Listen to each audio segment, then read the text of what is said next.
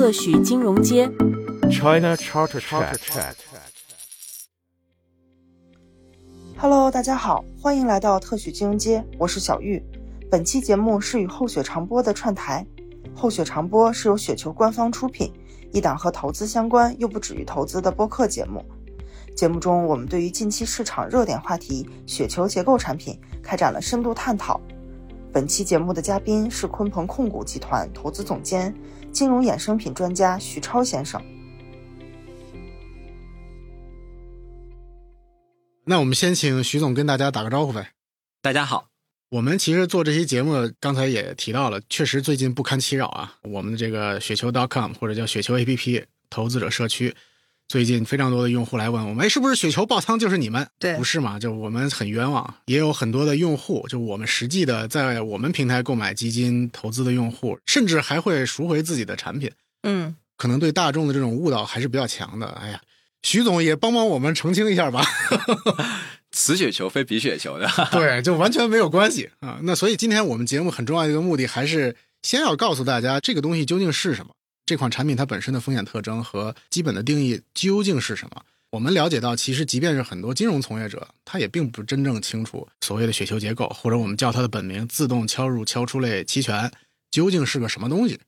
所以我们就从这个问题开始啊。那徐总，您先要不然给我们简单介绍一下这个东西的一些来龙去脉吧。比如最早这个东西是什么时候开始有的？OK，最早其实这个是在海外已经做了个几十年的产品。嗯当然，就国内的话，引入这么 fancy 的名字或者这么复杂名字的，是有一个原因，嗯它取了一个最成熟的结构出来。其实，在之前的文章我会介绍过啊，就是说这个产品不是一步到现在这样的，它最早是国外叫 ELN Equity Link Notes，完了之后叫 Fixed Coupon Notes FCN，完了这个结构呢，其实叫国外叫做 Barrier Fixed Fixed Coupon Notes，就 Barrier FCN。在国外这个产品卖的非常好，所以我们国内呢引入它的时候，把这个最成熟的直接一步拿过来了，所以让人很难去理解。但是呢，这个结构确实是就是流行，在海外，在国内是比较流行的。它流行的原因是什么呀？我给大家先举一个简单例子，我跟大家说到底什么叫做结构产品吧。对，嗯呃，理论上来说啊，投资者可以说是卖了一个保险，他卖了一个什么样的保险呢？我举一个生活中的例子啊，他卖了一个汽车的碰撞险，嗯而且认为是两年期的。但是这个汽车比较神奇啊，这个汽车可以认为它是由记忆金属材质构成的汽车，而这个碰撞呢，又是一个必须产生一个大的碰撞的，就是说我可能撞出一个二十厘米坑才算一个大的碰撞。嗯 OK，如果是在两年期间，我从来就没有发生过碰撞，也没有发生过这种大的碰撞，对吧？那我就没有任何出险，那我卖保险的人就可以一直收到保费，一直来挣钱。是的，但如果是举个另外一个例子，比如说一年半的时候发生了一个大的碰撞，OK，我撞了一个二十厘米的坑，那这个时候不是说这个保险瞬间就结束了，瞬间我要赔付了，不是的，我还要去剩下一年时间我要去观察，观察什么呢？因为这个是一个记忆材质的汽车嘛，它又恢复了。哎，对，这个技术没有那么先进，哎，会认为它有一定几率来恢复。如果这个汽车二十厘米的坑，经过这一年我们不断的观察，发现二厘米的坑又长回来了，跟原来是一模一样的，汽车一样的状态了啊。那这个时候呢，我卖了保险，但是我也不需要赔付，我依然可以收保费。哦，但是我有点几率，这个坑呢它没有恢复，可能只恢复了十厘米，啊，或者说这个坑变得更大了，二厘米坑变三十厘米了，对吧？因为这个是一个随机的，不太确定的。嗯好，那这个时候呢，我就需要进行一个赔付。英文呢就是撞车可以叫 crash 啊、哦如果说一个大的撞车，我们叫 big crash 的话，其实 big crash 在欧美是指股票市场发生了一个大的大跌。如果说股指大跌了百分之二十以上，哎，我可以认为我的这个怎么样发生了一个大的碰撞，big 嗯 crash。当然，我也没有瞬间结束，我是要去观察。我两年期如果发生这件事之后，我剩余时间它有没有恢复到以前的状态？如果恢复到以前状态了，OK，那我也是不赔的。但是如果没有恢复，我是要补这个差价的。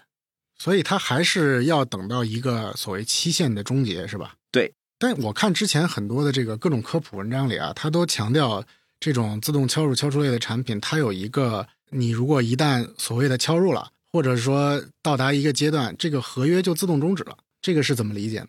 好的，您问这个问题特别的好啊。其实是这样的，是因为我们这个结构为什么叫做有敲入敲出的，对吧？对我嗯有一个问题，就是敲入敲出，到底我们应该怎么理解？这咱们就增补一个问题啊，啊这个也是我一开始的疑问。OK，你看这个词，就是说的好像和一般的产品它的名儿不太一样，对吧？嗯它叫敲入敲出。其实我们在看它的曲线的时候，就是它低于一定的比率，或者叫高于一定的比率就怎么样嘛，对吧？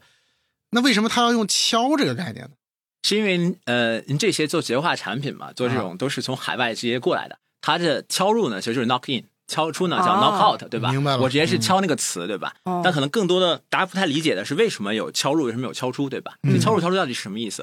我给大家说啊，敲入是什么意思呢？敲入其实叫做一个 active 的，卖了一个期权，对吧？嗯但是它并没有被激活。我买了一个结构产品吧，相当于就是我卖了一个保险出去。他其实卖了一个什么呢？卖了一个有敲入敲出的看跌期权。真正它的本质是这样的，但是卖看跌期权这件事儿，就以前巴菲特也干过。后边我给大家展开去说啊，敲入敲出什么意思？就是我卖了一个期权，但是只要没有达到敲入线的时候，我这个期权是不被激活的。嗯这个期期权是一个认为它是个作废的状态，可以认为你卖了个保险，嗯这个保险是别人一直不能找你赔付的，因为这个保险并没有被激活，只有达到敲入线的时候，达到敲入线这个状态就叫敲入了。嗯敲的时候，这个期权或者这个保险才被激活，别人对方可以认为才能去找你要赔付，找你去行权。而敲出呢，knock out 的意思就是说，我当我达到这个点的时候，deactive，我这个保险或者叫这个期权自动失效了。所以它这里边会有一个为什么叫路径依赖，就是这样。我可能触及敲入，我可能达到敲出。这个敲入敲出啊，可以认为是对于卖期权的人的保护，因为我这个开始卖的期权是不能行权的。对，这样的话，我就不牵扯到我赔钱的问题，我就不会赔付。哎，只有敲入了，我才能被 active 了这个期权，我才能可能去赔。嗯哎第二条线呢，就如果我不管什么时间达到了一个敲出线的话，那我敲出线自动结束了，这个期权也就作废了。哎，那我就不会牵扯到赔付的问题，那我可以一直拿这个期权费，嗯是这样。所以这两条线其实都是对一个卖期权的人的保护。嗯所以您说的这个卖期权的人，就是指我们这些投资者。对，是的，所以就是我们把这些投资者比喻成是一个保险机构，对，是的，然后相当于我自己做了一个保单，其实是有点像卖给金融机构吗？算是这是卖给谁？哎，对，您其实这里边来说啊，这个我们可以认为对手方是金融机构，嗯，但这件事不是对赌，我们后边可以展开去说。对对对对，哎，为什么呢？是因为如果我们对赌，我们肯定会说啊，就是我挣钱，他他会赔钱，是这这样的一定是一正一一负的事儿，对吧？对，但其实这里边并不是，啊因为金融机构买过来之后，他做了一个对冲，其实可以认为啊，就是共荣共生的，要挣钱可以大家一块儿挣钱，要亏钱可能大家都亏钱。赚的谁的钱呢？对吧？赚的是什么钱？赚的是可以认为啊，我们在模型里边有三部分收益。对于购买结构产品的对手方啊，就比如说出产品的这个机构来说，嗯嗯他们其实是有三部分收益。第一部分收益呢，是因为客户可以认为卖给他们一个看跌期权，那他们需要做一个对冲。他们做对冲呢，金融术语叫德尔塔对冲，就是其实这件事做了一个低吸高抛的事儿。嗯哎嗯，大家可能比较难理解这个德尔塔对冲的意思啊，但是可以认为就是说我证券公司想做一件事儿，我买了这个结构，不管市场涨跟跌，对我这个整体的价值不发生变动，嗯我可以认为涨跌对我来说是没有敞口的。这个里边有点像量化的模型，去计算出来一个我怎么去对冲它。我有了这个东西，我需要买什么，不管市场怎么动，我的价值还是原来那样。我们可以再展开把这个事儿说说啊，就是因为可能有一些听众听到这儿已经一头雾水了。比如说一个证券公司，它其实发行这种产品，呃，是要做对冲嘛？对，它对冲的是什么？好，等于是可以认为啊，如果说投资者卖出了一个有敲入敲出的看跌期权，对吧？对，等于是我的对手方嘛，对吧？就出结构产品这个机构买了一个有敲入跟敲出结构的看跌期权，哎，那我怎么对冲这个产品？那这个产品一般我们市场上最多的其实挂钩的是中证五百，嗯嗯哎，所以我要对冲这个产品呢，我必须要去有现货。可以第一种呢，我是在市场上做高抛低吸中证五百 ETF，嗯这个里边就可以用量化的方法算出来，说我要需要买多少，能对冲它，不管市场涨跌，我都可以把这个价值放在同一个价值上，就不会变，价值不变。嗯但这个里边呢，就是引入券商第二个收益，他们不是用中证五百 ETF 做的，他们用的是中证五百股指期货做的。为什么用股指期货呢？因为股指期货有几点好处吧。就第一点，股指期货里边是一部分贴水的嗯嗯啊。贴水是什么意思呢？就是理解就是期货的价值小于现货的价值。嗯就比如说中证五百现在是五千点，可能三个月的期货对于他来说，现在我只是四千八就可以去买。嗯，哎其实为什么会造成这样的情况啊？可以认为啊，从一九年那段时间，量化非常的流行，所以量化的机构呢出了很多的产品，但他们主流产品是两个，一个叫指数增强，一个叫量化中性，或者叫完全对冲产品。他们会去呢做股票多头，但是会去股指期货上面做空，所以套保他们这个贝塔，他们是没有贝塔风险的，只要阿尔法风险啊。嗯所以他们去股指期货上就是做了一个稳定的股指期货的空头，因为现货市场是没那么好容易做空的，所以他们在期货市场去做。既然我有那么大量的去做空头很稳定，那我就会产生的一个期货比现现货低，嗯可以认为短期供需造成的啊。那第二点呢，就券商为什么要用用股指期货做呢？股指期货是有保证金制度的，我不需要拿全本金去做，那我资金就可以省一部分。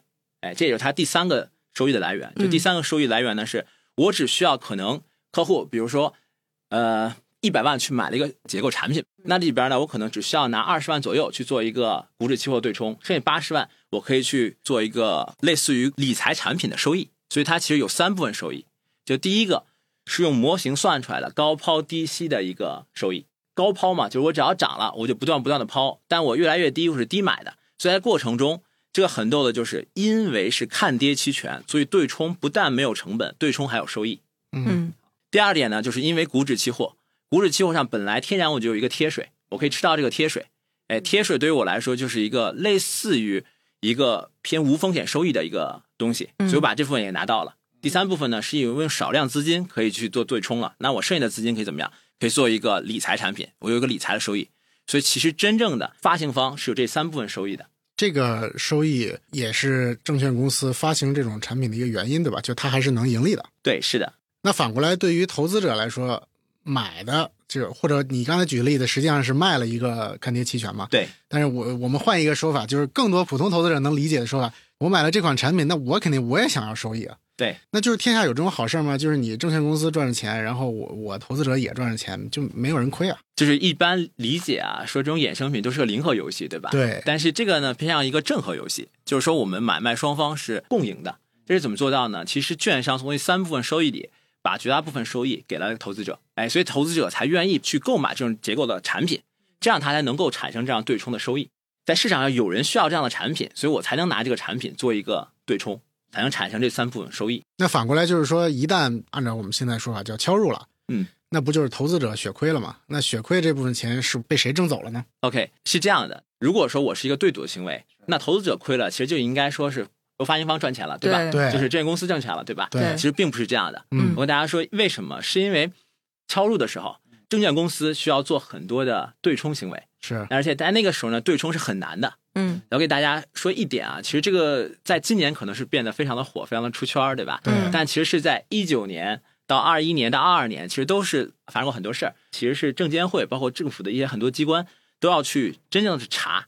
他们最开始查的时候，第一部分他要担心投资者受到损失，对吧？是，他现在更大损失不是担心投资者，是担心什么呢？是担心证券公司受到很大损失。嗯，为什么呢？啊，对，为什么呢？对吧？你说这个问题特别好，为什么？是因为当时的技术没有那么的成熟，所以对冲呢，他就怕非常的粗糙。嗯当时在如果发生敲入的时候，这笔对冲是很难做的，因为牵扯到后边会说啊，就后边有很多的网上的发新的声音啊，就是说当你敲入的时候，其实对市场很大冲击，吧？对对是对最近都在讨论这个但。其实那个时候点是会发生一个德尔塔对冲的跳跃的，那个时候没有那么的好去对冲。证监会就怕技术不完善，所以去每家证券公司，他不是说去那儿简单查一下，而是真正坐在交易员旁边，让你去跑开模型，真正怎么做对冲的，我要去看你做的模型对不对，而且看你们的量到底是不是很合规嗯啊。经过那一轮之后啊，二一年那一轮之后，就证券公司的整个技术可以得到一个飞跃了。嗯，就会比以前来说好很多。哎，所以这个时候可能当时证监会的评估啊，那我可能最起码证券公司不会发生一个很大量的亏损。哎，所以从这个角度说什么呢？当时也会发生证券公司跟投资者其实如果亏，可能是同时亏；嗯如果挣是同时挣的。嗯哎，那这个钱被谁挣走呢？那这个钱可以认为啊，就跟股票一样，股票我可能是十块钱买，二十块钱去卖，对吧？是我挣钱了。二十块钱买的，现在只值十块了。那认为这个钱是被谁挣走了呢？可能是被提早抛的人挣走了，是吧？对，这个钱是被市场挣走了，对我可以这样认为，对吧？是，那也是一样的，我可以认为这个钱是什么是被市场挣走了，嗯对吧？就跟您刚才说的一样，被提前抛的人被挣走了。这里面可能就有个概念，就是咱们一直在说嘛，它不是一个对赌协议。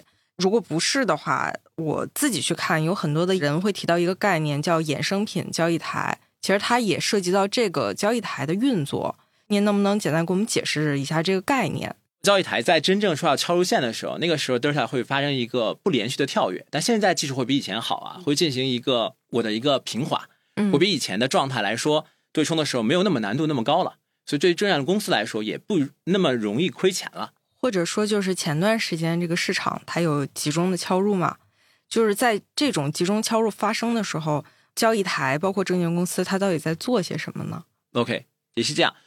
之前我给大家解释，其实最重要的一个来源是因为这个结构，所以导致了我发现这个结构的证券公司呢，我要做一个低吸高抛，对吧？对，其实这个 delta 是用系统算出来的，我 delta 是多少？我要做一个完全的对冲。只要在快接近敲入线的时候，这个 delta 其实是升到比一多的情况，嗯比如说可能在百分之呃一百二十左右，嗯一百二、一百三。但是当我真正触及单正敲入的时候，这个 delta 就会变成一。以前的时候，这个时候发生一个跳跃啊，变成一的什么意思？就是说我以前的仓位我要是百分之一百二、一百三十的，但是我要变成一，就我把百分之二十、三十的仓、三十、二十的股指期货，我需要去卖出来，嗯哎，这样我才能达到一个敲入之后变成一个可以认为 delta 变成一了，跟现货是一样的一个状态。那个时间点是做了很不一样的事儿。当然，这个里边在国外因为做了很长时间了，所以国外发现这件事儿，如果你发生这种这么极端的跳跃，对交易台、对客户都是不好的一个事儿，对市场也是一样的。所以现在都用的新的技术，就是我的障碍平滑，就比以前来说就好很多。甚至还有一个误区啊，认为我可能会抛的比较多，交易台嗯在敲入的时候，嗯嗯但其实这个是跟什么有关呢？跟它的一个期限跟这个结构都是有关的。嗯但如果我们看这个结构还离得比较远的话，就到期期限比较远的话，它不可能就是大量的抛，就不可能是在百分之一百五以上。一百五的情况就接近敲入的时候，是会在可能期限只有几个月的时候。嗯，对，但我可能还有大几个月或者一年的时间，我可能才有百分之一百二到一百三的一个去变成一。那这样的话，百分之一百二、一百三变成百分之百呢，我只需要百分之二十到三十的量去跑就可以了。就为什么会有人要设计出这么一款产品呢？它能解决什么问题？这个产品大家可以认为是什么时候的发展的最好呢？其实是在一九年到二一年底的时候，这个产品是发展的非常好。为什么？当时的市场可以说是非常配合这样的结构化产品，因为那个是一个震荡市，嗯震荡市里边就发生一个情况，如果这样做投资的话，大家会知道啊，其实我用方向挣钱都是可以的。第一个，我可以看涨挣钱；对。第二个，我也可以看空挣钱，对吧？这个跌也是挣钱。对，但是如果我有第三种情况，这个市场不涨不跌，怎么挣钱？就是震荡市怎么对，挣钱震荡市怎么挣钱？可以认为以前在震荡市是没有产品可以去适合震荡市的，对吧？嗯不管我看涨看跌都有产品的。看涨的意思就比如说我买一些主动管理型的基金，或者我自己炒股，对然后看跌我就买，比如说股指期货，对吧？这些听起来都是可以挣钱的。对震荡就不行了。对，这是因为我以前方向上的产品是有的，不管看涨看跌都是有这样方向上的产品。嗯但是如果我震荡是，或者说要窄幅震荡，我这种事是没有产品能在这个市场挣钱的，对吧？新的产品就出现了。我给大家最开始解释过那个例子，就是其实这个产品不涨不跌，你也是可以挣钱的。咱们就回到这个产品的它的内核啊，就是说它不是设置了上面一条线，下面一条线，只要你在这两条线的中间来回波动，投资者按理说就应该可以持续的有收益，对吧？是的，但是这个收益不高，对吧？大概能有多少？你这个主要是跟它的结构有关。当然，因为我们是敲入线设置的，可能会影响的比较大。哎，这个敲入线里边可能我有八零的敲入线、七五的、七零的，还有六五的不一样。嗯当然，这个也跟你进入这个时间点有关。是比如说，我买这个结构的时候是在市场波动率比较高的时候，嗯而且是在贴水比较好的时候，那我给的票息就会是很高。嗯，对，所以这个里边就很难去界定说票息有多少，跟它的结构有关系。再回到您刚才那个问题啊，这个是利用一个新的模式，就不看涨不看跌，这样挣钱，就用什么呢？叫利用波动率挣钱。嗯以前可以认为市场上是没有利用波动率、用市场的波动来挣钱的方式，而这种产品其实大大弥补了这个空缺。这个里边呢，就是利用一个新的投资的维度吧，就是波动率来挣钱。就是我作为投资者来说，嗯我认为波动率不应该那么大。我们其实对一件事是有不一样看法的。就虽然我跟大家说挣钱是一块挣的，共荣共生，对吧？亏钱可能是一块亏的，但可能有一一点是不一样的。我认为波动率不应该那么大。理论上最好的模式是什么模式？如果我进入这种结构产品的话，应该是这两条线之间震荡是最好的。嗯我可以拿满两年，这样我的票息我也可以全拿满，对吧？嗯但是证券公司呢，认为你的波动也不能太小，嗯因为我需要不断的低吸高抛，你得给我低吸高抛的机会。嗯哎，所以是这样，波动率的观点不是那么的一致，这个是不太一致的地方。明白。也就是说，如果是一个大涨的行情，或者是一个大跌的行情，可能都不太适合这种结构化的产品。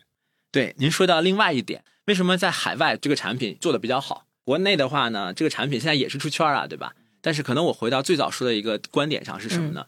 是这种结构化产品它只是一个工具，但最核心的一点呢是，投资者一定要对这个市场有看法。是呃，不是先选择工具再有的看法，这个是本末倒置了，嗯而是一定要先有看法再去选择工具。对这个市场，如果认为它是个震荡市，对吧？我会选择这样的这样的产品；如果认为是个大涨，我又选择另外的产品，对吧？大跌是不同的。但是我们作为投资者也好，作为这个从业者也好，就核心的一点啊，是你必须先要有对市场的观点，再去选择一个产品跟它去对应。不管你观点对不对，也是得有观点。对，也是得有观点，必须有观点。对，因为观点肯定是有错的时候嘛。对的，是的，比如你看涨了，结果跌了，对吧？是的这也是有可能的。是的，是的，所以就是先有这个震荡式的观点。确实，这个里面可能出现亏损的点，就是第一个，可能你的观点错了。比如说现在大家觉得是个波浪式，结果还在持续的跌淡定汤总的故事。啊。对，哎，汤总的故事你还是跟大家说一说吧。这个是个啥故事？，对他应该是在一月十七号左右吧，有一个微信的截屏特别火，是叫汤总这么个人，他被告知也不知道他是谁，反正就是个汤总。对他被告知两百万本金和票息都没了，他就回了个嗯，然后就啥也没说。大家觉得他特别淡定，所以叫他淡定汤总。当时呢，就是那个截屏显示他为什么亏钱，是因为他参与的存续期是二十四个月的中证五百指数雪球，然后这个东西呢，在二零二四年的一月十五号到期，然后因为合约保证金率为百分之二十五，且中证五百指数期末价比期初价要跌了百分之二十六点八三，所以他这一次呢就本金全没了。其实就聊到这儿，我也有一个问题，就是按理说这类产品它本金不应该都亏光嘛，可能会涉及到一个叫加杠杆的概念，包括导致这么大的一个亏损。能不能请徐总帮我们介绍一下这情况？这是不是又和它的产品的特性有关系呢？好这个也是非常热门的一个话题嘛，对吧？对，这可以认为啊，跟我们最开始接触的这个结构产品是不太不太一样的，或者说跟这个来说呢，是它用了第二点，是因为它要加杠杆了，所以导致它的风险收益不太一样。嗯你可以认为是什么呢？它这里虽然没有说啊，它是什么样敲入线的产品，但是通过它的描述可以认为它就是一个七五敲入线的产品。什么叫七五敲入线哎？敲入线就是咱们之前讲了，这个 knock in 的线在哪儿，对吧？对，嗯这一般来说，我们把期初的这个价格啊，指数的点位吧，叫做百分之一百，嗯那个期初百分之一百。嗯那如果说比期初跌了百分之二十五，也就到七十五这条线了，变成什么了？变成了就敲入了。明白。哎，当然有一点啊，我跟大家就说一点，就其实敲入跟敲出的观察时间是不一样的。敲入的时候是每日观察，而且按的是每日的就收盘价来观察的。大家有这个疑问啊，说我可能发现了这个盘中击穿了一个低点，对那是不是来这个低点来观察？其实不是的，而是以收盘价来观察。所以，比如说我今天市场中间啊一度大跌了百分之三十，但是收盘之前就又拉回来了，就剩下百分之十五了。按照刚才您说的这个亏损百分之二十五的这条线，其实它等于就没有敲入。是的，回到汤总这个话题啊，嗯嗯它是一个给了一个百分之二十五保证金的，可以叫做一个现亏型的产品吧？现亏，什么意思？就是说这个汤总不是投了两百万嘛？对，其实他的名义本金是多少呢？他名义本金是应该乘四倍，就是八百万。什么叫名义本金？可以认为啊，就比如说一百万，我要去投的结构产品吧。理论上来说，我的最大亏损就可以认为是，如果我开期初的是百分之一百，对吧？是如果真极端情况啊，指数变成最后归零了，啊，哎，那我可能在两年期也到期的时候，把整个的本金都要亏没，就把这一百万都亏没。对吧？而且这个里边是可以完全覆盖了，对吧？就我不可能产生别的情况，因为是往下跌嘛，对吧？是就不可能说我变成一个负数，对吧？对我肯定是个正数，对吧？嗯哎，那是这种情况呢，是我全本金，就我把这个全部包括了。另外一种情况呢，是我只给了部分保障金，嗯比如说我只给了其中的百分之二十五，但是呢，我去买了一个名义本金八百万的结构产品，乘以四，对这种是允许这方去做的，而且限定了这个东西是个限亏型的，就是说，如果说市场真的跌到百分之二十五了，不是说这个结束了，不是说它发生爆仓行为了，它其实并没有，只是证券公司呢觉得这个因为现亏二十五，最多你就亏到二十五，你不能再往下了。其实理论上来说，他这么去做，比要给大家全本金来说是更安全一点的。嗯，因为我只给了二十五的本金，我告诉你，最多我就亏这么多，最多亏二百万，我就亏到这么多，对你不能再给我继续亏了。明白。嗯对，所以它也是真正发生的情况是这样的，它其实在二零二二年四月份的时候已经敲入了嗯啊，因为它的起初点位嘛是七零九七点七六嘛，嗯就是百分之七十五之后呢，其实五千三百二十三点三二，但是其实，在四月二十六号的时候呢，这个中证五百收盘价已经到了五千二百三十四点零一了，所以它那天已经发生敲入。嗯其实它买产品三个月之后就已经发生敲入了。但是为什么是在两年之后，二四年一月份的时候有这个消息呢？对吧？嗯对是因为它产品到期了。所以回到最开始那一点，就是这个产品敲入了，可能要去赔保费了，到期它没有涨回来，哎，所以就是我就必须要去赔损这个亏损嘛。但是如果说我给个全本金八百万的话，它应该乘的不是二十五，而应该乘是二十六点八三，它应该赔二百一十四点六四万。但是现在他只赔了两百万，是因为他做了一个现亏的结构产品，我只亏那么多，我只给两百万。他可能早就知道他亏了，只是他期末没涨回来，对，是的，他就哦，对，所以他这么淡定的早有原因，心理准备啊哎所以淡定的原因很可能也是，确实他是一个非常资深的投资者，他比较了解这个里边的风险收益特征。我要再拿名词解释名词一下了，在这个产品里，保证金是个啥？OK，买产品不就是我花一百万买产品吗？这个保证金又是啥？那您这个里边得回到一个最早的一个话题啊，就是什么叫期权？嗯，也也又往下挖了一层概念。对对对，为什么解释期权呢？因为期权其实理论上来说有两种，一个是看涨期权，一个看跌期权。但是期权呢，我有两个方向，我可以买期权，我可以卖期权，嗯有四种，我可以买看涨，卖看涨，对吧？嗯，我可以买看跌，卖看跌。是的，那这里边买卖期权又不一样。对那我们首先解释啊，什么叫做期权？如果说一句话来总结，我可以认为啊，就是期权做了一件事儿，把你的权利跟义务相分开。嗯好，我给大家举例子啊，是什么意思？先举一个看涨期权的例子。嗯看涨期权，我一般比较常用的例子啊，其实是温州炒房团。大家都听过哦温州炒房团，对吧？是嗯哎，对他们之前的时候啊，对房地产肯定有观点的。他们怎么炒呢？跟咱们可能不太一样。比如说，他们当时看这个房子是一百万，可能对于我来说呢，如果我有这个钱的话，我可能一百万直接买了。对或者说我稍微激进点儿，我认为，哎，我五十万买一个，我五十万再贷款一个，这样我可以买两个房。对，但可能温州炒房他们不是这么干的，他拿着一百万直接买了十个期房，这还没有盖好吧？嗯嗯就是说，开发商说是不是你可以先给我定金？对，比如说你交我十万块钱定金就可以了。是，哎，比如说两年之后这个房子盖好了，你把那些九十万补给我。对，好温州炒房团把这一百万拆成十份，买了十个期房。哎，那就会发生一个情况啊，如果两年之后这一百万的房子变到两百万了，对于我来说，我全本金买的，我拿一百万直接买了一个房，我挣多少钱？我是不是两年我挣了一百万？因为对房子从一百万升到两百万，对，如果我卖的话，就挣了一百万。对吧？对是这样的。是，那对于温州炒房团，他挣多少钱？大家可以想一想啊，他之前的时候是十万块钱，我买了十个房子，那可以认为十个房子乘以一百万，嗯他是不是可以认为他市场上挣了一千万？嗯但是他只用多少？只用一百万挣了一千万。哎，这个就叫一个看涨期权。我给大家解释什么意思啊？哎，这个我补一句啊，嗯您的这个例子，那其实他只付出了定金啊，就按理说他也要把本金给还上。啊，对，这个是比较好的情况。两年真的市场一百万的房子变成两百万了，对吧？对但是不是也有另外一种情况？我这个房子从一百万跌到了五十万，是，是不是有可能发生这种情况？是的哎，对于我来说，我一百万花了买的，两年之后变五十万，我亏了五十万。那对于温州炒房团，他买了十个期房，他亏了多少钱？每个房子他都亏了五十万，对吧？嗯对嗯他亏了五百万，但是他其实只投了一百万，对吧？对，理论上，你觉得这个时候他还会去买房吗？他就不会了呀。对他是不是把这个交的定金就放在那儿了？对，他认为我就认赔了，对不对？我这个定金就放在那儿了，没有错吧？这是这种情况。嗯，而刚才您举的那个例子啊，说那我可能涨了之后到期的时候，我是不是也得交这个钱？是，那第一种情况，可能去找着各种融资的方法，或者说我自己本来就有钱，我就还有更多的钱愿意去愿意这么干，那我可以拿这个钱去补，对吧？我直接把房子买下来，完了就直接在市场上卖。那另外一种呢，是不是也可以说有人要去买房，比如这个房是两百万了，我跟你说我有这个资格买，我不买了，我直接也不付钱了，你直接帮我把这个房直接买过来，我直接就过户给你了，可不可以啊？可以啊。比如说我不用两百万卖给你，一百八十万打个折九折，对不对？所以您可能也愿意买，对吧？本来我应该需要再还九十万，对但现在我这个钱有别人帮我还了，我还额外赚了一百万。对，可能是这样的情况。那你想，温州炒房团做的一件事是什么呢？当涨的时候，我可能挣的钱很多；当市场亏的时候、跌的时候，那我可能就不去管它了，我就不行权了。所以他其实十万块钱买了一个什么？买了一个权利，对，就是我可以买，也可以不买的权利。那这个十万块钱给了开发商，这样是他不一样的地方。开发商就是他对手方，他没有权利了，他不能选择是不是卖给他，他只有义务，他必须要卖。如果对方想买的话，必须卖给他；嗯如果对方不买的话，你也没法强迫。对，只是他收了一个定金。哎，对，收了一个定金，这件事只要我们期权认为他付出了一个期权费，变成了他把权利跟义务拆开了。我温州炒房团只有权利了，我可以选择买跟不买。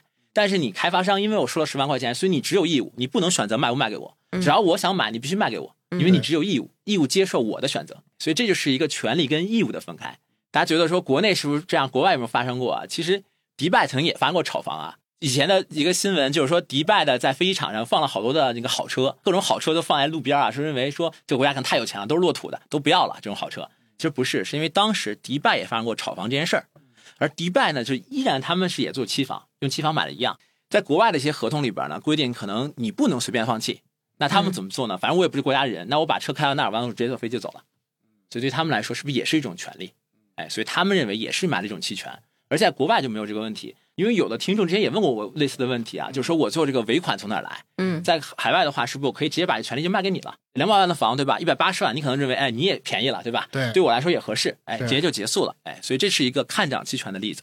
那我再举一个看跌期权的，嗯看跌期权的例子最出名的其实就是巴菲特，巴菲特卖可口可乐的看跌期权。当时呢是在九三年的时候，可口可乐股价是在四十块左右波动，巴菲特卖了一批呢就是看跌期权，他卖的是如果是三十五块以下，可以认为就是不管这个股票以后怎么的波动，我都愿意以三十五块钱来买你手里的票。嗯那这个手里就会发生一个事儿啊，就是如果说这个市场上还是四十，或者这个股票涨到五十块钱了，那投资者肯定不愿意五十块钱当成三十五块钱卖给你，对吧肯？定不会的。当这个股价呢跌到三十或者跌到二十的时候，是否我认为我这个东西只值二十块钱了，但是你愿意三十五块钱来收，是否我愿意把这个东西卖给你？是的，嗯哎，所以什么叫看跌期权呢？给了对方一种可以选择是不是卖的权利。那是什么样的人会买巴菲特的这个看跌期权呢？因为市场上大家的观点其实是不尽相同的，是不一样的，对不对？可能有的人认为啊，四十块的股价是很高了，我认为这个股价可以跌到什么呢？跌到二十，那是不是我就有冲动去买三十五块钱的看跌期权呀？我就会等市场真的股票变成二十块钱的时候，我买二十块钱买来的东西卖给你三十五，所以就市场观点不一样，所以导致就是比巴菲特还悲观的人适合买买他的期权。对，就是对于市场观点，大家肯定观点是不一样的嘛。市场只有观点不一样，才能构成买卖。是嗯如果大家市场都一样的话，就没有买卖。股市大家可能天天就涨停了，对吧？没有人卖，你就不会有人买。就买卖一定的是观点不一样，对，哎，所以这个市场才有多元化的市场出现。两个例子，一个是看涨期权，一个是看跌期权，对吧？但这两个例子里呢，其实咱们都是站在一个买期权的角度可以看。但是你卖期权有一件事儿，我已经说了，就是你把权利跟义务分开了。我可以选择是不是买，完看跌期权里边呢，我可以选择是不是卖，但是我怕一件事儿，怕你卖期权这个人耍赖。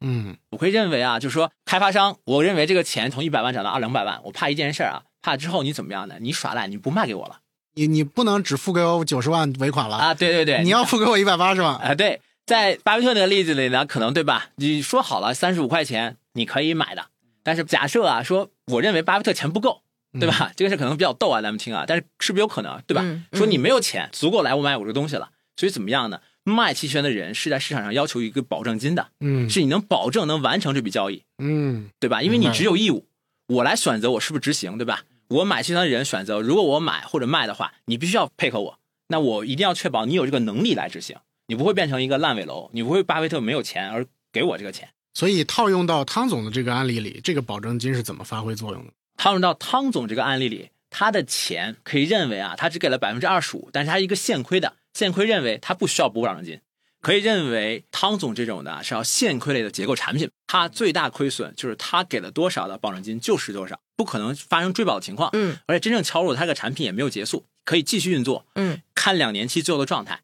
举个简单例子，如果汤总这个结构产品不是跌了百分之二十六，如果它跌了是一个百分之十，百分之二十四，啊，对对，百分之二十四的话，理论上来说怎么样？他从名义本金里，他能拿回百分之一的钱。嗯名义本金啊，就八百万里拿回百分之一的钱。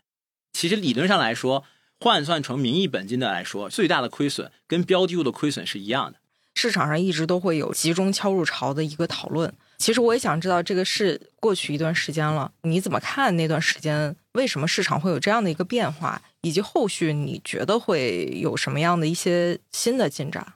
其实那段时间是因为市场发生了一个不断的下跌的情况嘛，持续一个方向向下的时候，那这个时候可能算出点位来说，可能在那个点位算出了发生要敲入，嗯哎，所以才是市场声音就变得更大，对吧？嗯当然也是由于市场上吧，有一些公众号吧比较喜欢就蹭着流量嘛，对吧？可能用的一些标题呢也非常的惊不太负责任，惊悚，越妖魔化可能越吸引人，对吧？对所以导致了一些错误当的引导。但其实是什么样呢？就真正是在市场那个点位的发生的时候，最开始跟大家说过，就交易台是会对冲的嘛。对，那个点做冲的时候，理论上来说是有一些我的仓位是要放出来的。嗯就比如说以前我是要看多这个买的是股指期货多头，嗯那这个点的时候我要去减少，那我股指期货可能就有一些要平仓了。那个时候可能造成什么？可能造成基差变大。嗯哎，这是一种可能发生的情况。但是呢，你期货市场只是影响了期货，不足以影响现货。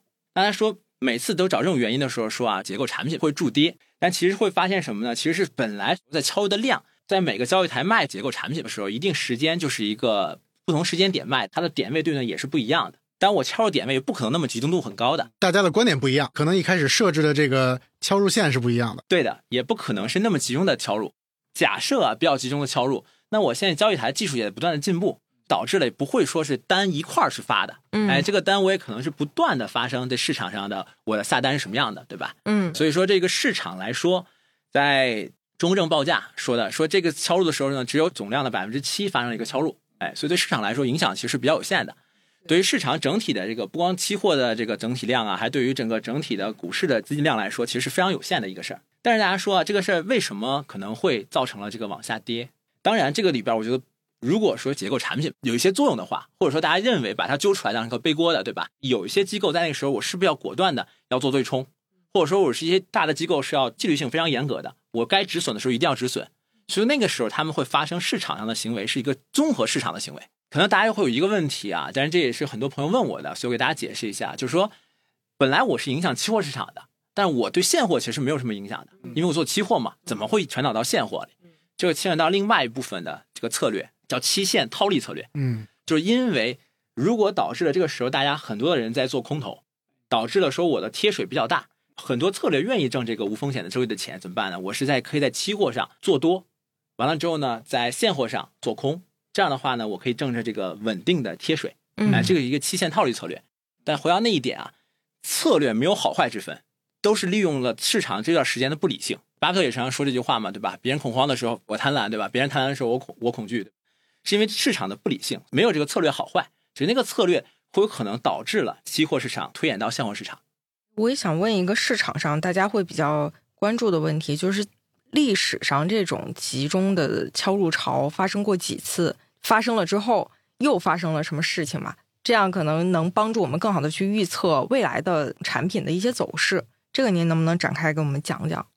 其实市场上可以认为啊，二零一八年发生过一波敲入，嗯因为那个时候还是最早的时候，挂钩标的基本上都是中证五百。嗯在二零二二年初的时候，也发生了一波可能比较集中的敲入。但是其实比较有印象的，现在投资者比较有印象可能是二零二二年的一波。二零二二年那波呢，我想说的一点是，其实在二零二一年九月份的时候，证监会是要发出了很大的通知，去告诉投资者，第一点是现在的波动率是比较低的，而且从一九年到二一年，只能说这个行情非常的配合。当时买了这种结构产品的投资者，可能在那个时间都是一个正常向上的，都是一直在挣钱的。就这种产品啊，不是一个拍脑袋能买的产品，或者说是你一定要对市场有观点，不是说我可能一直在挣钱，那我可以是一直在投，那样的话你可能就是有会有问题产生，对吧？嗯所以那个时候，就证监会做非常正确的事，要告诉投资者说这个有风险，他要去每一个金融机构去查你的对冲的模型是不是正确，第二点也要去查你的存量是什么样的情况。所以那一次之后呢，也进行了一个大量的科普。但是呢，说完之后，二二年可能就发生了这种情况。我觉得每次到这种情况啊，第一个是肯定也是非常考验投资者，非常考验这个发行方，非常考验这个监管机构的。我认为啊，监管机构在那个时候已经做的足够好了，他在二一年已经发出了预警，对吧？二二年发生这种情况呢，每次这种时候又是一个很好的教育机会。嗯我认为不光是投资者要教育啊，而是行业从业人员也需要教育，这次是我们一个共同的学习的机会。嗯每次发生之后，认为可能这类产品不会短期东风再起来了，对吧？嗯但是其实看二二年，现在刚刚二四年，刚两年，就这一波可能在一月份的时候又发生了一个集中的敲入，可这波敲入的那肯定不是二零二一年底的，嗯，或者是二二年初的，因为那一波的时候已经在可能四月份已经发生敲入了，嗯对吧？在二二年的时候已经敲入了有，一波大跌了，对，这一波是什么呢？这一波可能是在其中的，就二二年之后的二三年的，对吧？嗯那这个认为说市场发生敲入之后，投资者就不会买了吗？其实不是，只是说那一轮是一个很好的教育机会。这个产品，我认为会朝着一个市场更加健康、良性的方向去发展。可能每个券商都会更严格的做投资者准入的调查，嗯，看投资者是不是具有这样的风险承受能力，是不是具有这样的知识去了解。那、可能监管机构更要去看，那是不是我们包括券商啊，包括投资者啊这些点都没有做到，我是想进行一轮新的教育。所以我认为这个发生敲入之后，这个结构不会没有，或者这种产品不会没有，因为它始终有一个很好的空间，就是说我震荡这个空间我是可以挣钱的。现在来说，这个这个空间这种产品还比较稀缺，所以它没有什么太多的竞品。但可能以后又出现新的产品啊，那可能来替代它、迭代它，那也是有可能的。嗯，对，但是发生了敲入之后是这样的情况。其实，在一八年那一波的时候，一般投资者就没有经历过那个时候。为什么？因为那个时候呢，就不是很普及，只是有的券商去卖。但后来发现呢，因为经历过那一波敲入，所以有的券商已经不再给零售客户销售了。嗯嗯因为怕出现再发现这样的情况，但当然还牵涉到一些敲入之后我们可以怎么办的情况，这个可能就是另外一个话题。敲入之后我们可以怎么去办？反过来再多问你一句啊，您刚才提到一个可能是我最大的一个收获吧，就是每一种策略或者每一个新的产品的诞生，可能都是为了精准表达你的某一种观点，对吧？但实际上，大家的目的肯定不是为了表达观点，目的是为了挣钱嘛。所以我在想，就比如说，如果我也认同波动的这样一个观点，那最近一年吧，或者最近两年，就量化产品还是比较时兴的，通过数量化的方式。甚至是人工智能的方式，然后来去不断的发现这些微妙的市场机会，从而在任何的市场都能挣到钱。那一些机构投资者为什么会愿意去选择这种结构类的产品呢？因为最早开始啊，做量化，其实可能这个因子里边很多用的都是一些就是趋势类的因子，嗯，就会认为是我要去抓抓住这个短期的波动，对吧？对，但这个市场大家会慢慢会体现到，这个市场一定越来越拥挤，嗯那我挣的阿尔法就没有以前的多。买的人越多，赚钱的机会越少。是的，您可以理解，其实做衍生品这种出来，其实也是做金融工程的人，可以认为做量化跟做衍生品的人，其实原来学的东西是一样的，可能一拨人一类人，对，是一类人，就也是用了一个系统化的东西来做一种模型嘛，去这样去挣钱嘛，对吧？你可以认为跟以前那个量化做趋势来说，就是可以认为这个系统啊是差不太多的，嗯，对？吧？但是市场越来越拥挤，发现我做这件事儿，发现挣不了那么多的阿尔法了，那是不是可能就有一些新的选择？嗯，所以这就是市场不同的策略，可以认为是挣了不同的钱吧。沿着戚老师这问题，他刚才问的是量化，其实还有一个市场上大家会去对比的，就是固收类的、结构类的产品跟固收类的产品，我们应该怎么样更好的去认识它，它的一些不同？第一啊，首先要说啊，结构产品可以说，如果是认为它是一种固收类的，这样去宣传、去销售给投资者，绝对是错误，是绝对错误的。对对，呃，这个为什么？因为可能以前我们认为固收是一个刚兑的产品，嗯，当然我们国家这几年已经去刚兑，对吧？对，那是让投资者要熟悉啊，这个东西说不是说我一定就是保护你的刚兑，对吧？是那那以前认为，如果说固收的话，可能他会对本金有一定的想法，嗯，因为我的本金风险不大。但你明白结构化这样的产品，并不是这样的，它是收益是固定的，对吧？嗯但是我可能尾部风险也是很大的，也是很明显的。对，嗯所以我是要去综合考量它的风险跟收益，而且要要回到最开始那一点啊，说为什么说有人选择这种结构化产品？其实投资来说是两件事的加成，嗯是一个是胜率，一个是赔率。胜率就是这件事我要测算出来我有多大概率来挣钱，而赔率呢，就是说挣钱的时候能挣多少钱。结构产品是一什么样的这个风险收益的特征呢？它的胜率很高，可以做个回测啊，就是它的胜率可能有不同机构会不同的啊，可能是八十以上，对吧？因为它的胜率很高，但它的赔率其实是很低的，给的票息是固定的。但是如果真的发生尾部风险的时候敲入了，那我可能赔的钱就是比较多的。嗯所以就是投资者要根据自己来衡量，怎么去把胜率加赔率看法去放在一起，乘出来这个数才是一个自己的期望嘛。那我还要插一个问题，就是你说它是高胜率低赔率的，但其实市场有个观点，就是说它是上有封顶，下不兜底的。你怎么看它这个描述？其实从不同角度看，这个不同的特征嘛，对吧？当然，第一点回答您，就比如说我现亏的结构化这样的产品下是有封底的，对吧？嗯嗯我最多亏这么多钱嘛。嗯汤总那个例子啊，它是一个保证金的，但其实我全本金也可以做成一个现亏类的，是可以的。可能比普通结构来说，可能票息会低一点，嗯，但是对于嗯我自己，比如说适合这样的风险特征来说，我就会选择这样的产品，嗯还是胜率跟赔率的组合。嗯这个其实才是投资者看重的，或者说这个市场上我们看重的东西是这样的。你说这种产品，如果说只拿出这个特性来说啊，那可能大家觉得吸引力不大，对不对？对，并没有表达它最开始的一个特征，它就是用什么？用波动率来挣钱。这个市场上一个最有稀缺性就在这里，就是说，如果说我可以用方向挣钱的话，我可以选择不同的产品，但是我方向挣不了钱的时候，我是不是只能用波动率来挣钱？那波动率挣钱，它就弥补了这个空档嘛。所以它这种更好的一个收益风险特征是要把它了解全，而不是一个片面的说它其中的一点。嗯，所以我会说，嗯这一定是一个它的组合，就是谁会胜率赔的非乘赔率常惨，有尾部风险的风险存在。嗯我也可能存在是我挣是什么样的，亏是什么样的情况，所以必须要衡量这一点。对那反过来举例子，就比如说我们大家像您提的有观点啊，比如说现在市场到两千七、两千八这样的一个水平，如果现在有一个投资者可能是一个大户，对吧？因为普通散户可能是没有资格买的。如果这个大户或者机构投资者他的观点是，我觉得已经到底部了，未来的 A 股市场将一片向好，可能就是会持续的上涨。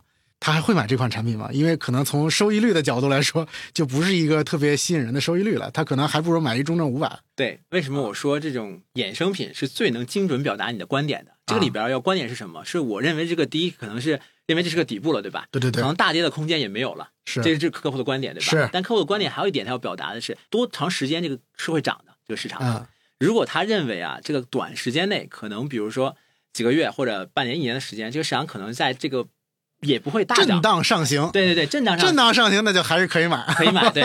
那这个客户觉得他可能是 V 字 V 型反转，哎，可能比如说过几天它就要大涨了，对那可能我就投不同的产品嘛。这所以说，其实是根据自己最精准的观点，他可以完全表达出来。其实我们看到之前的，包括协会啊，包括 CFA 协会，其实也做了大量这种投教的工作啊。我们能看到也有很多别的金融衍生品，比如说有一个叫 accumulator，对吧？听起来很我一会儿就杀你，I kill you later。最早的我们开始理解的啊，就比如巴菲特那种，对是，或者我举那个温州炒房团的例子，嗯是一个看涨看跌期权嘛。是其实我们学术上叫它什么呢？Plan vanilla 的一个 option，Plan vanilla call 或者 Plan vanilla put。为什么叫 Plan vanilla 呢？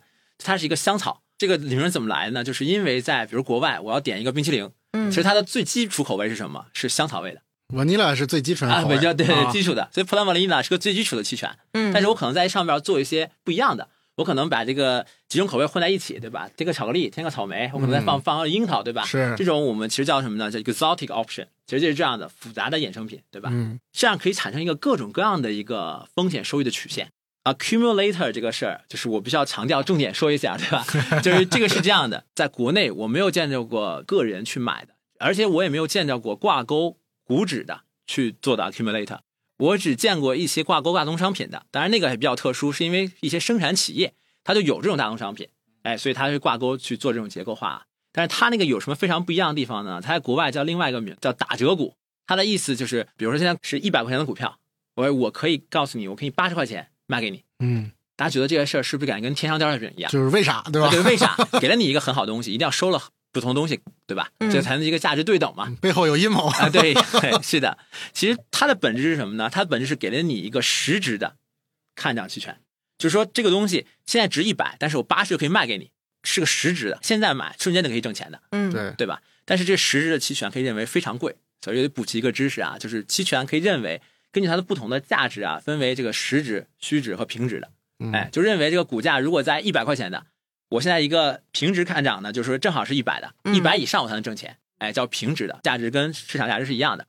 实质的就认为是，如果我八十块钱就可以有权利买，那这个叫实质的，叫 in the money，其实英文更好来解释、哦 in the money，在钱里边，对吧？嗯你在了就是已经挣钱了，嗯对吧？可能以前我八十块钱买的，这个股价涨到一百了，对吧？那是不是我就挣钱了？那这个时候等于做这个结构的机构给了你一个非常值钱的实质的看涨期权，那这个时候他一定要身从你身上要东西，嗯，要什么呢？从你身上要两倍或者多倍的虚值看跌期权，等于是他哦给了你一个值钱的东西，他要你身上要同等价值的东西要回去，嗯而且这个东西一般都不是一倍的，因为虚值看跌没有那么值钱，它可能要是几倍的，所以这个存在一个什么情况？你往上涨的时候也是有一个封顶的，因为它是有一个 knockout 的。嗯虽然这个名是一个名啊 knockout，但是因为只是一个金融的术语，它是挣到一定钱的时候，它就会发生一个敲出。机构卖给你，你挣钱虽然感觉是挣了，但是总量是有限的。但是如果你亏钱的话，它不是一倍的亏，它是给你一个几倍加速的跌。就比如说市场跌了百分之十，你就应该亏二十或者三十，比如两倍就亏二十。那所以发生了一件什么事儿？就是说，如果不管开始我给了他多少保证金，就是如果我给了他名义本金百分之百的，对吧？但是我市场加速亏，我是不是原来说我从一百块钱亏到零，我是不是最多把所有本金都亏给他，对吧？对，嗯但你发生加速亏的时候，不是这么回事儿了，是你天然就有杠杆属性了，因为我两倍的亏嘛。我市场真的发生了说从一百到零块钱的时候，我其实亏了百分之二百，嗯我一定有一个补保的过程。嗯不要这么说，有没有让大家理解啊？就是说这个产品自带杠杆，挣的时候是现在是可以挣的，而且挣钱的总数是有限的，让你看见觉得非常的有吸引力，嗯非常 charming。但是它从你身上同时要走了很多东西，亏的时候就是加速亏，嗯不一定两倍就是三倍。嗯，这样的亏的是，不管你开给了多少保证金，你都有一个天然需要补保的过程。中国可以认为销售没有挂钩股指的，也不可能给个人销售的，是没有的。嗯，在国内买这个场景啊，在国内可能做的不是 accumulator，做的是 DQ，它相反的，不得给大家展开了，是一些生产大宗商品的橡胶铁商，呀、钢啊等等的，嗯山这种产品的，它是有成品在这儿的。嗯我可以用成品做一些这东西，因为我自己天然就有现货，嗯我可以做了一个对冲，我是知道我的会是什么样的，所以他们是有过这样的结构出现。但是对于股指，对于个人，国内是不允许的。嗯哎，所以这一点其实我是觉得监管机构做的非常好的，它吸收了其实很多国外的经验。嗯这个国外其实我觉得最大的经验是什么呢？就是它的不透明，嗯它的风险收益曲线是基本上没人给画出来的，这投资者不知道。开始感觉非常有吸引力，但其实怎么样，可能就掉进一个坑里了。必须给大家重申一下啊，这个跟我们现在在市场上很火这个结构是不一样的。那第二点，告诉一下大家，真正什么样的投资者是适合这样的产品的？明白？其实还是我最开始说那一点啊，就是说，第一个是一定要对这个市场有观点，有观点我们先要观点，选择了一个合适的投资工具。结构化产品吧，它只是一种工具。是它最开始第一步为什么能在国外啊？它对投资者的要求也比较严格，不光是一个从这个抗风险能力或者它的资金量上来做考量。第二点是它的能吸收到的信息是比较高质量的，嗯而且是它面临着各样的信息啊。第一是被很好的教育，他要知道我必须要有观点才能去配合。第二点都是因为他的观点，所以国外更多是定制化。嗯因为你有了观点，所以我可以定制化一个结构化产品给你。嗯就符合你的观点。其实真正的结构化产品是最大程度能满足你的观点，这样才是结构化产品的最大的意义在于，就是我能够精准表达你的观点。就比如刚才巴菲特那个例子，他就想三十五块买，那是不是我可以做到这一点？嗯就是说我不想三十五块买，我三十块买，可不可以？可以，我会定制这种产品给你。嗯哎，对，所以是观点是最重要的第一个环节。第二个环节呢，就我也想跟投资者朋友说的一点，就是说用巴菲特的话说嘛，对吧？就是很多事情看不懂的时候，他就不做。嗯，对吧？所以说，我认为这个风险跟收益的特征你必须要清楚，这个是我觉得第一步是必须要了解的。像刚才那个例子里边，就他买的那种产品，要知道我到底是不是现亏类型的结构化产品，嗯我的最大的亏损的状况是什么样的，那我必须要清楚。但是第三肯定还是你得有钱，因为它还是有一个基础的投资门槛的。有个万把块钱或者几千块钱的，那那确实是本身就没有资格去购买这样。心有余而力不足。嗯，对，所以要做到两点，就第一点，适当性呢要看我是不是足够承担能力风险；第二点是它是不是能把这个分散化，嗯而不是所有身家都买了这一个，那你可能就是一个类似于赌博的情况了。嗯那发生尾部风险的话，可能是非常的难受，你没有抗风险能力。嗯嗯对，所以在国外的话，也是对这一点要求可能比较严格嘛。第二点就是要去对市场有观点，你一定要去怎么样择时去买，而不是一个闭着眼睛或者说拍脑袋这样去买的，不是。所以这一点也要去，我觉得可能是要更加去了解投资者吧，可能是更好的去让投资者说出自己对市场的观点。嗯，如果大家有这样的能力，我也把刚才这个徐总的话稍微总结一下啊。可能适合这类结构型产品的投资人，首先呢，你还是得足够专业，有足够的这种金融产品的认知能力，并且你有一个非常明确的且专业的对市场的一个观点。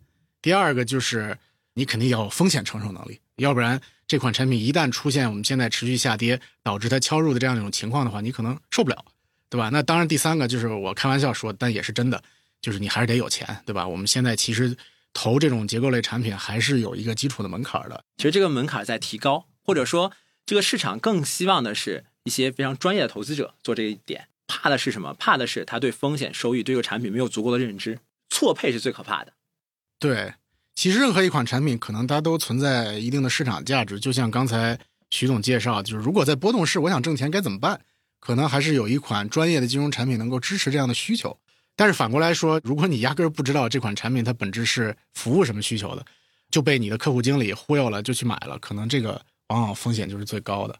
今天也非常感谢徐总到现场来给我们做这样的结构类的产品的一整套的普及啊！感谢大家收听我们这一期节目，那我们下期再见，好，谢谢大家。再见。拜拜。感谢大家的收听，希望听众朋友能从本期播客中收获启发和感悟。本期播客节目涉及的所有嘉宾及观点，仅代表个人意见，不代表 CFA 北京协会及嘉宾所在机构的观点。获取更多精彩内容，欢迎关注特许金融街。